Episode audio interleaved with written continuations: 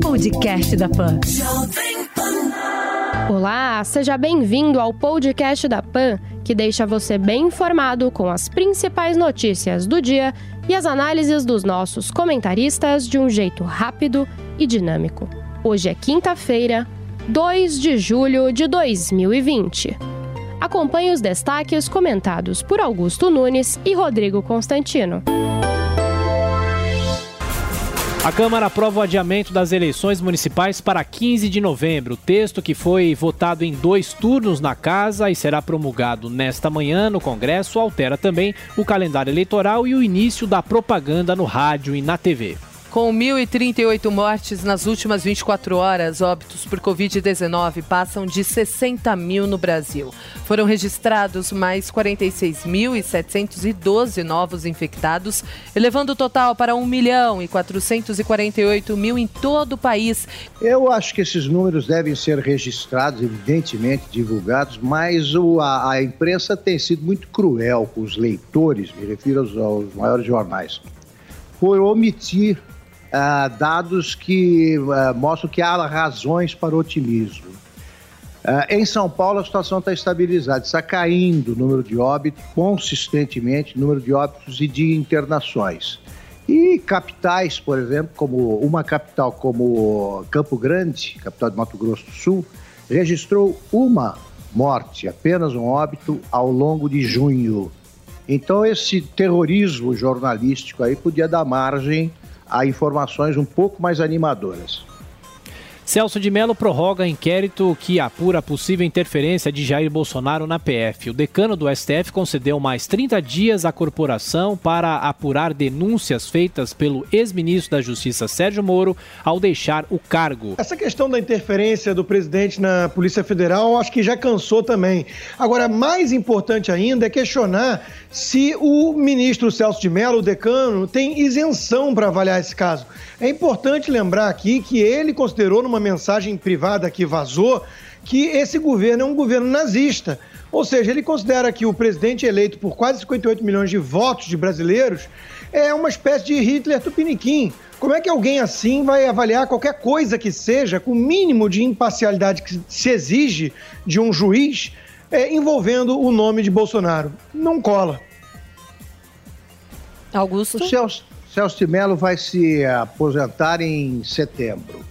Ele costuma produzir com seu poderoso, é, a, a, sua poderosa inclinação para concisão, ele não, não produz votos inferiores que duram menos que três horas ou quatro a leitura. Vocês não acham que o voto está pronto? Ele está precisando de provas ainda. Ele vai, ele tem, nós estamos em julho, julho, agosto, está pronto. Ele está fazendo isso daí para quê? porque ele está querendo mostrar disposição de condenar.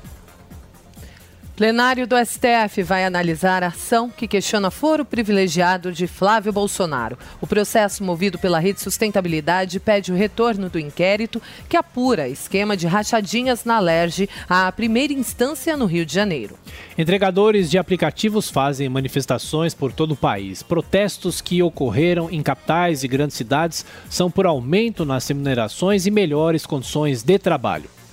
Tribunal Superior Eleitoral discute punir abuso de poder religioso. Os ministros discutem incluir a questão como motivo para a cassação de mandatos, como já ocorre com abuso de poder político e econômico. Olha, é, o Estado é laico, mas não é antirreligioso. E cria-se aí um arbítrio muito perigoso para alegar o que é ou não excesso de poder religioso numa eleição. Na verdade, o que a gente está vendo é uma turma que tem é, religião política, ou seja, ideologia, como o progressismo, que não quer concorrência. Então está incomodado com a vitória do Jair Bolsonaro, sabe que tem uma base grande de evangélicos que o apoia e quer eliminar essa turma do jogo, porque aí restam só aqueles ungidos iluminados que falam em nome da razão, como um certo pavão ativista no Supremo. Polícia Civil indicia ex-patroa em inquérito que apura a queda do menino Miguel de prédio no Recife. Sari Corte Real, primeira-dama de Tamandaré, no litoral de Pernambuco, pode ser denunciada por abandono de incapaz que resultou em morte. Prefeito Marcelo Crivella anuncia a reabertura de bares, restaurantes e academias a partir de hoje no Rio de Janeiro. O acesso terá restrições, assim como já ocorre nas praias, que inclui agora treinos individuais funcionais. Acho que é hora sim de distanciamento social e não de isolamento social. Depois da pandemia, vamos discutir melhor aí com mais tempo os erros cometidos. Um deles foi a antecipação é, da, da, do isolamento, da quarentena total. Várias cidades ficaram fechadas aí quando não havia um caso de vírus, achando que isso aí iria, é, que seriam protegidas com essa medida. E agora que está chegando o vírus ao interior. Então, quem é que aguenta 100 dias de quarentena, 120? O povo está exausto. Zabamento em mina de Jade mata mais de 100 trabalhadores em Myanmar. A terra cedeu nesta quinta-feira com as tempestades no norte do país e os bombeiros já resgataram pelo menos 113 corpos, mas as buscas foram suspensas porque continua a chover. E o esporte. No Campeonato Carioca, Flamengo vence o Boa Vista por 2 a 0. Bangu derrota a Cabo Friense por 1 a 0 e o Botafogo empata sem gols com a Portuguesa do Rio. Hoje jogam Macaé e Fluminense, Vasco da Gama e Madureira. Volta redonda contra a equipe do Resende. Olha, a vitória do Flamengo já não é a grande surpresa aí. O que realmente chamou a atenção, primeiro, é a demanda reprimida após tanto tempo sem jogo. Agora, vejam alguns números.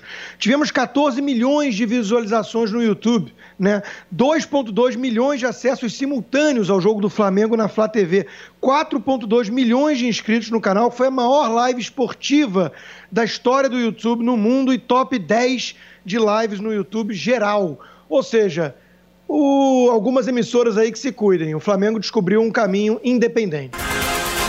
Cientista de Oxford revela que vacina tem obtido o tipo certo de resposta imune em testes. Em uma audiência no parlamento britânico, Sarah Gilbert afirmou esperar que o imunizante fique pronto antes do previsto, mas não esclareceu quando isso deve ocorrer. Estados Unidos tem número recorde de infectados diários por coronavírus. Foram 52.898 novos casos em 24 horas, elevando para 2 milhões e 682 mil o total de registros registros de Covid-19 no país. Alexandre de Moraes prorroga por mais seis meses o inquérito das fake news. O novo prazo da investigação que apura a disseminação de conteúdo falso na internet e ameaças a integrantes do Supremo passa a contar a partir de 15 de julho. Não é surpresa, mas é bizarro. Augusto? Ministro Alexandre de Moraes, é, ele está gostando de acumular as funções de detetive, delegado, promotor e juiz. Né? E também a, que, que também julga os recursos apresentados, os eventuais. Ele tá, é um fortíssimo candidato a se tornar o mais impopular dos integrantes da mais impopular das instituições. Pois é, não é surpresa, mas é bizarro ainda assim. Esse inquérito começou todo errado, ilegal, o que virou agora um eufemismo vício de origem, e eles continuam como se nada tivesse acontecido, inclusive com aval do plenário. Isso mostra realmente que este Supremo Tribunal Federal não está tão preocupado com a sua missão precípua de ser o guardião da Constituição, e sim criar novas regras arbitrárias para perseguir desafetos políticos. Termina nesta quinta-feira o prazo para se cadastrar no programa de auxílio emergencial. Hoje também a Caixa acredita na poupança social digital, mais um lote dos 600 reais disponibilizados pelo governo a 6 milhões e 800 mil beneficiários. Focos de queimadas na Amazônia em junho são os maiores para o mês em 13 anos. Segundo o Instituto Nacional de Pesquisas Espaciais, houve 2.248 registros, um aumento de 19,6% em relação ao igual período do ano passado. MEC divulga protocolo para retorno às aulas aulas presenciais, mas não estabelece data. Entre as regras estão o uso de máscaras, o distanciamento de um metro e meio entre alunos e o afastamento de profissionais do grupo de risco. Bastou o anúncio do governo paulista de que estava pensando na na retomada do ano letivo, né, que está praticamente perdido, para que professores da rede pública uh, de, uh, decidissem entrar em greve caso isso aconteça. Os mesmos professores soltaram um documento dizendo que o ensino à distância não funcionou. Então, eles não querem ensino à distância e também não querem aulas presenciais. Eles falam, uh, prometem isso ou decidem isso com a tranquilidade de quem não tem o salário e o emprego ameaçados. Enquanto isso, na rede privada, uma única universidade particular aí a, dispensou a, a poucas horas 300 professores. Após um dia de orientações, a multa para quem não usar máscara começa a valer hoje em todo o estado de São Paulo. Pessoas que estiverem circulando pela sua sem o equipamento de proteção serão autuadas em 524 reais. Os comerciantes podem ser multados em mais de 5 mil reais. Olha, o governador falou que isso tinha um efeito pedagógico, mas na verdade fica parecendo mesmo é, digno daquele apelido que o governador ganhou nas redes sociais, o Dita Dória.